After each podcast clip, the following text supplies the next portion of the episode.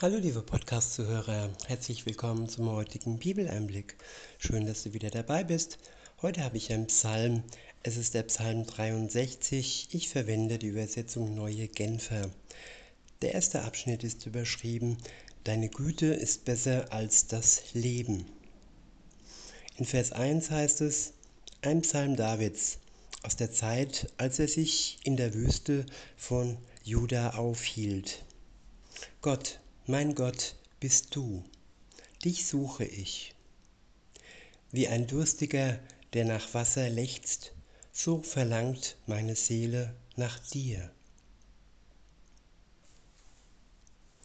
Mit, mit meinem ganzen Körper spüre ich, wie groß meine Sehnsucht nach dir ist. In einem dürren, ausgetrockneten Land, wo es kein Wasser mehr gibt. Ja, der Psalmist lechzt nach Gott, nach Wasser zum Trinken, aber auch seine Seele lechzt nach ihm, nach seiner Nähe, nach seiner Weisheit, nach mehr Beziehung mit ihm. Er spürt in seinem ganzen Körper, wie groß seine Sehnsucht nach Gott ist. Ja, wir leben auch in einem dürren Land. Wir haben vielleicht noch Wasser zum Trinken, aber Dürre ist es vor allem, was die Liebe angeht. Sie ist verwelkt und erkaltet und verdürrt in vielen Menschen. Umso mehr brauchen wir in so einer Zeit die Nähe Gottes, seine Liebe, die ja nicht aufhört zu quellen, und die unendlich fließt für uns. In Vers 3 heißt es, mit dem gleichen Verlangen hielt ich im Heiligtum Ausschau nach dir, um deine Macht und Herrlichkeit zu sehen. Ja, er vergleicht dieses Verlangen nach Wasser, wo er Durst hat, mit dem Verlangen nach Gott, um seine Macht und seine Herrlichkeit zu sehen.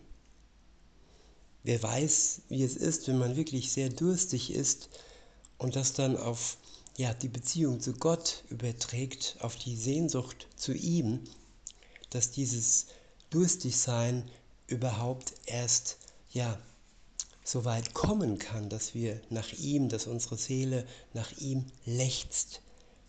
Dazu Dafür sollten wir sorgen. Vor allem, dass wir zuallererst unsere Schuld aus dem Weg räumen lassen, nicht aus dem Weg räumen, denn wir können das nicht. Das kann nur Gott. Durch seinen Tod am Kreuz starb er für uns, damit ja unsere Schuld aus dem Weg geräumt werden kann und wir dann wirklich mit unserer Seele ganz ihm nachlechzen können. In Vers 4 heißt es, denn deine Güte ist besser als das Leben.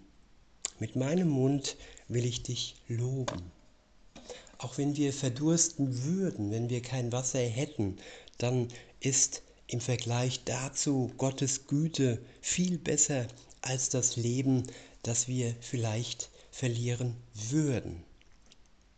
All das Materielle, all die Nahrung, alles was wir ja anstelle von Gott stellen können, das sollten wir links liegen lassen und uns auf seine Güte konzentrieren, auf seine Liebe und seinem Willen, dass er, ja, er lechzt auch nach uns. Er sehnt sich nach einer Beziehung zu dir, liebe Zuhörerin, lieber Zuhörer. Und diese Sehnsucht nach Gott sollten wir auch bekommen. In Vers 4 heißt es, Deine Güte ist besser als das Leben, mit meinem Mund will ich dich loben. Ja, so will ich dich preisen mein Leben lang. Im Gebet will ich meine Hände zu dir erheben und deinen Namen rühmen. Deine Nähe sättigt den Hunger meiner Seele wie ein Festmahl.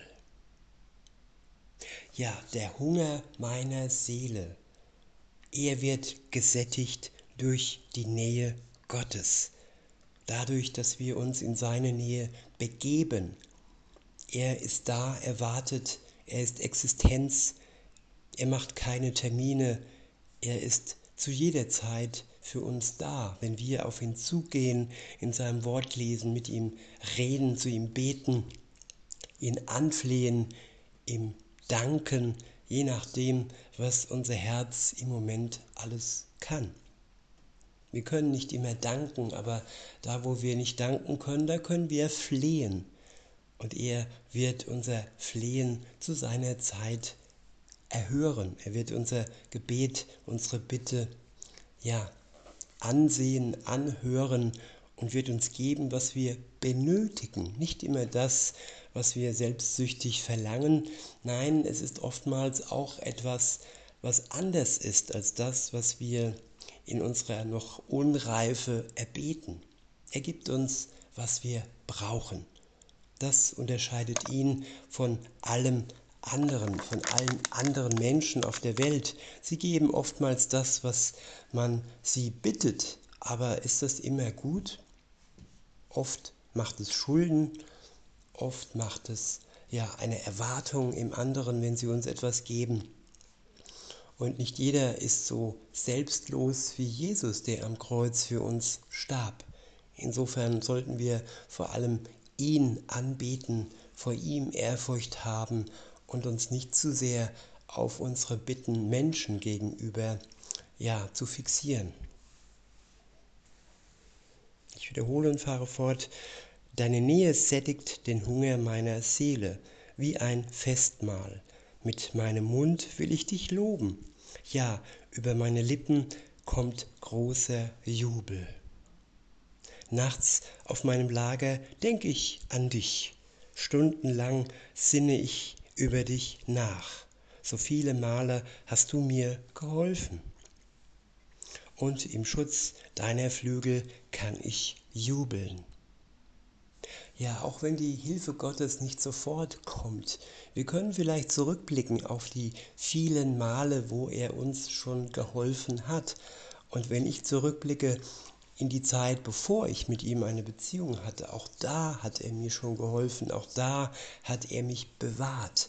Also kann jeder zurückblicken hin auch in seine Kindheit, auf die Bewahrung und auf die Liebe, die er von Gott bekommen hat. Auch vor der Zeit, wo er noch nicht mit ihm unterwegs war. In Vers 9 heißt es, von ganzem Herzen hänge ich an dir und deine Hand hält mich fest. Meine Feinde wollen mir Böses und trachten mir nach dem Leben. Im tiefsten Totenreich werden sie noch enden. Dem tödlichen Schwert werden sie ausgeliefert, den Schakalen werden sie zur Beute. Ja, das Ende unserer Feinde, das ist entscheidend. Wenn sie im Moment vielleicht noch triumphieren, uns quälen und äh, ja, uns das Leben schwer machen, sollten wir das Ende bedenken. Wenn sie nicht umkehren, wenn sie nicht Buße tun äh, vor Gott und äh, um Entschuldigung bitten uns gegenüber, ja, dann wird ihr Ende schrecklich sein und das Ende derer, die mit Gott unterwegs sind, wird glücklich sein. Wir werden glücklich sein in seiner ja, Existenz, in seiner sichtbaren Nähe. Wenn Jesus wiederkommt, dann ist das Unsichtbare zu Ende. Dann werden wir sehen, wie er ist und werden leben in seiner Herrlichkeit. Er wird uns leuchten, keine Sonne wird mehr nötig sein. Er, seine Liebe leuchtet uns dann.